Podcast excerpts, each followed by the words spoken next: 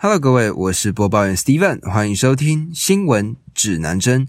今天呢，要跟各位报告的是关于最新的酒驾抑制装备，它有办法让车子可以完完全全的没有办法发动，进而让酒驾的状况可以减缓。我去看了统计的报告，在台湾每年大概有八万件的酒驾案件，这八万件的酒驾案件之中呢，大概就造成了每年有三百个人死亡，一万个人受伤。那在美国呢，每年大概有一百万件的酒驾案件，而这样子的状况呢，造成每年大概有一万人死于其中。根据美国疾病控制与预防中心的报告显示，酒驾所造成的损失相当于四百四十亿美元，换算成台币大概是一点二兆左右。对于酒驾，每个国家当然有每个国家的惩罚。美国因为他们是联邦的国家，所以他们在判罚的标准上，每个州的标准不太一样。举 California，也就是加州，他们的标准，他们呢初犯的话是以缴交罚金五万到七万块左右，呃，州政府会吊销驾照大概六个月左右，并且要求初犯参与社会服务。而至于累犯呢，他们就会在车上安装一个装置，这个装置呢，它就可以定位，所以在这一台车子上路的时候呢。警方就会看到这台车子，并且可以提前去追踪。而如果在观察期内呢，又再度发生了酒驾案件，这个累犯呢，他将会面临二级谋杀、最高致死的刑罚。那至于最近闹得火火烈烈的俄罗斯呢，他们呢对于酒驾初犯呢判处三个星期的刑期，并且吊销他们的驾照，大概半年到两年左右。如果五年内再犯呢，驾驶人呢将会终身呢禁止开车。而新新加坡这个边形的国家，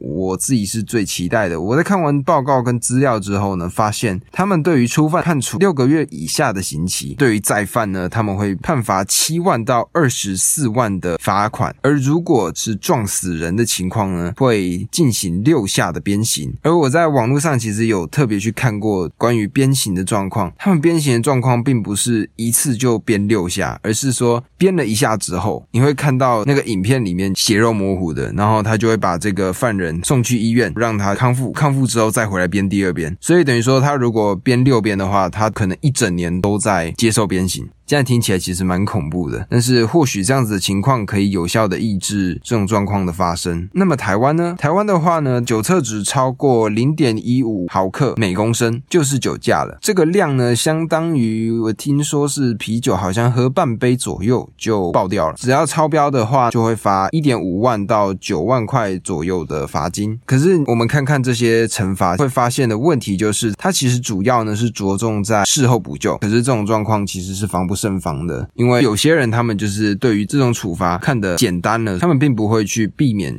酒驾的状况。而在最近呢，美国的一间公司在去年的十二月左右发布了一个全新的设备，这个设备呢或许可以提供酒驾的最新解法。那这个公司呢，它叫做 Kia Technology，它的 CEO 呢叫做 Zak，名字超特别，叫做 Z A O U K。Zouk。然后呢，他们的公司呢最近开发出了一个系统，叫做 D A D S S。那这个系统呢，它就是主要就是来测量酒测的状况，它装在车子里面，只要这个驾驶人他在车上酒测值超过了他们那个国家的法定标准，那这个设备呢就会通知车里的计算器，这个计算器呢就可以拒绝驾驶人发动引擎。那它的测量系统有两种，一种呢就像是平常我们在路上遇到警察临检的时候的酒测器，不一样的是呢，这个设备呢它会设置于车门或者是方向柱上面，不用主动的去对这个东西吹气，只要正常的呼吸就有办法去测量驾驶人的酒精浓度。而当然嘛，这样子的情况一定就会说嘛，如果今天我没有喝酒，然后我带了我酒驾的朋友上车，那会不会我朋友的酒精浓度影响到整台车子，导致我没有？办法开车载他回家。当然，这个公司也有想到这个问题，所以目前他们所做到的精准程度是，他们可以精确的感应驾驶，而会忽略乘客的酒精浓度。所以呢，对于这个状况呢，他们目前是排除了。他们还有第二种的感应器，是一种激光的感应器。它的主要的作用呢，就是它会照射光线在驾驶人的指尖上，透过它的反射光来测量浓度。但是呢，目前这个设备所花费的成本太高了，就算它只有大概半块肥皂的大小，它还是没有办法安装在车内，因为它真的太贵了。所以目前呢，这个公司它想尽办法要把它的成本尽量的往下压低。他们预估可以在二零二六年将这个设备装置于车子里面，可以有效的预防酒后驾车的状况发生。我在前阵子看到了一篇报道，关于酒驾致死的一个案件。那时候是一个下雨天，一对母女，妈妈呢，她载着她的女儿准备去学校上课，在快到这间学校大概距离五百公尺左右的时候，一台红色的酒驾车辆直接冲上这台机车，而这场车祸呢，造成了在后座的女儿抢救七天不治身亡，而妈妈呢，则是半身不遂。这个肇事者呢，被判罚了高额的罚金，但是因为他没有财产，所以这个受害的家庭到现在也没有办法拿到任何的赔偿。更重要的事情是。这个家庭就真正的毁掉了。所以，当我今天在网络上看到这个新闻的时候，其实我是蛮开心的，因为如果我们可以在车上装置这样子的设备，可以有效的预防酒后驾驶的状况发生。以台湾人来说，我们很常会吃像麻油鸡啊，或者是姜母鸭这样子的东西，而这里面当然含有酒精嘛。我们会认为这只是晚餐，所以我们也不会多想就跳上车子去了。但是如果有这样子设备出现，